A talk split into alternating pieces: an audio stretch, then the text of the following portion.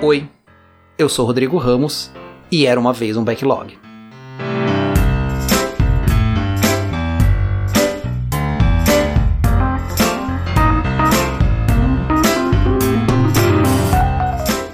A definição mais comum para protótipo e que encontramos na Wikipedia é que, abre aspas, um protótipo é um sistema ou modelo sem funcionalidades inteligentes, como o acesso a banco de dados, por exemplo, podendo conter apenas funcionalidades gráficas.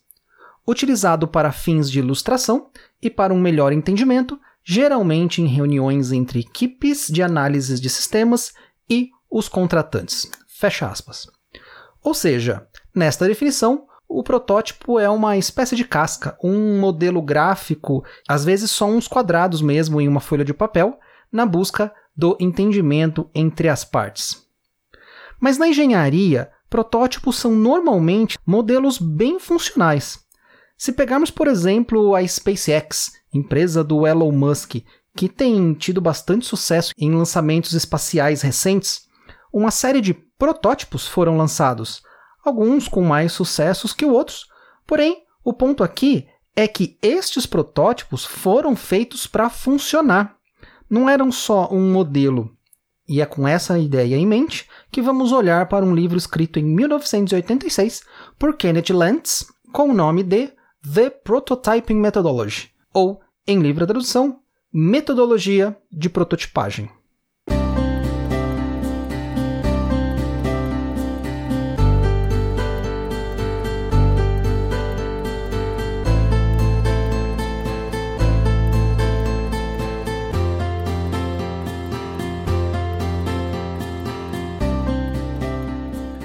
E não é à toa que a primeira coisa que aparece no livro é a definição sobre protótipo, que seria então, abre aspas, uma primeira versão em tamanho real e normalmente funcional de um novo tipo ou de um novo design de uma construção. E por construção, a gente pode aqui entender qualquer coisa, um carro um avião. Aí ele avança para definir o que seria prototyping ou prototipagem. Abre aspas. Prototipagem de software é uma metodologia baseada em construir e usar o modelo de sistema para desenhar, implementar, testar e colocar em produção o sistema. Fecha aspas. Nesta proposta feita por Lentz, você constrói um protótipo funcional com todas as partes estruturais que o sistema terá.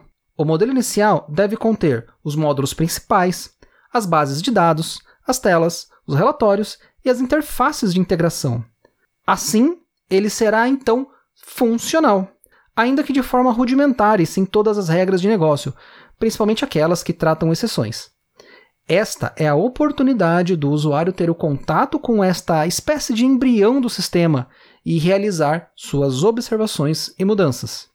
Como relativamente pouco esforço foi desprendido, as mudanças são pouco custosas, e delas uma segunda versão do protótipo é feita. É durante este processo que os envolvidos vão descobrindo e aprendendo sobre o sistema. A hipótese aqui é que você não precisa conhecer todos os requisitos de um sistema para construí-lo. Na verdade, os requisitos completos serão um dos produtos resultantes da metodologia de prototipagem. Com isso em mãos, essa sequência evolucionária de protótipos será usada para realizar todas as etapas necessárias de um desenvolvimento de software. Cada versão do protótipo será mais completa que a anterior e será usada para construir e evoluir o modelo e o design do sistema. Também será usada como base para testes e será, inclusive, instalada. O autor define este ciclo como definir protótipo, construir protótipo e exercitar protótipo. Este processo evolutivo ocorrerá até que tenhamos uma versão do sistema que pode ser considerada suficientemente boa para o início das operações. Ou seja, o protótipo se tornou o sistema. E aqui está a alma deste modelo. E ao longo de todo o livro, Lentz detalha seu modelo, mostrando como esta transição de protótipo para sistema pode ser possível. Particularmente, vejo vantagens no uso desse método em sistemas menores ou evoluções pequenas em sistemas já existentes, e com poucas interfaces externas, Perceba que aqui temos ainda um efeito Big Bang. As evoluções dos protótipos não permitem que eu vá usando o sistema aos poucos. Um dia ele é protótipo, no outro virou sistema.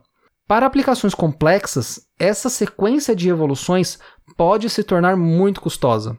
Porém, aqui temos claramente a entrada do usuário como peça fundamental para que o sistema aconteça. O modelo não deixa espaço para passividade ou ausência por parte daqueles que irão receber e usar a aplicação. Esta tônica permeou o final dos anos 80 e influenciou diretamente os modelos que surgiriam na década seguinte.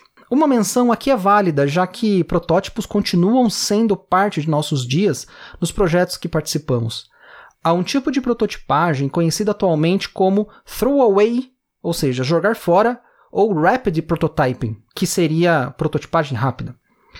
Essas são técnicas, não métodos, onde uma modelagem, funcional ou não, é criada para validação ou investigação dos requisitos.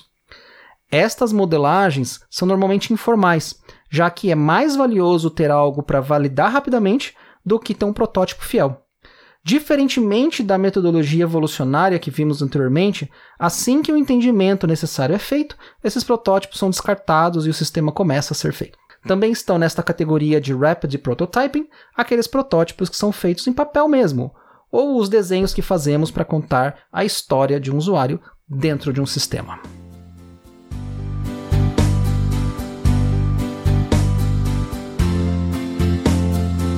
Você quer saber um pouquinho mais?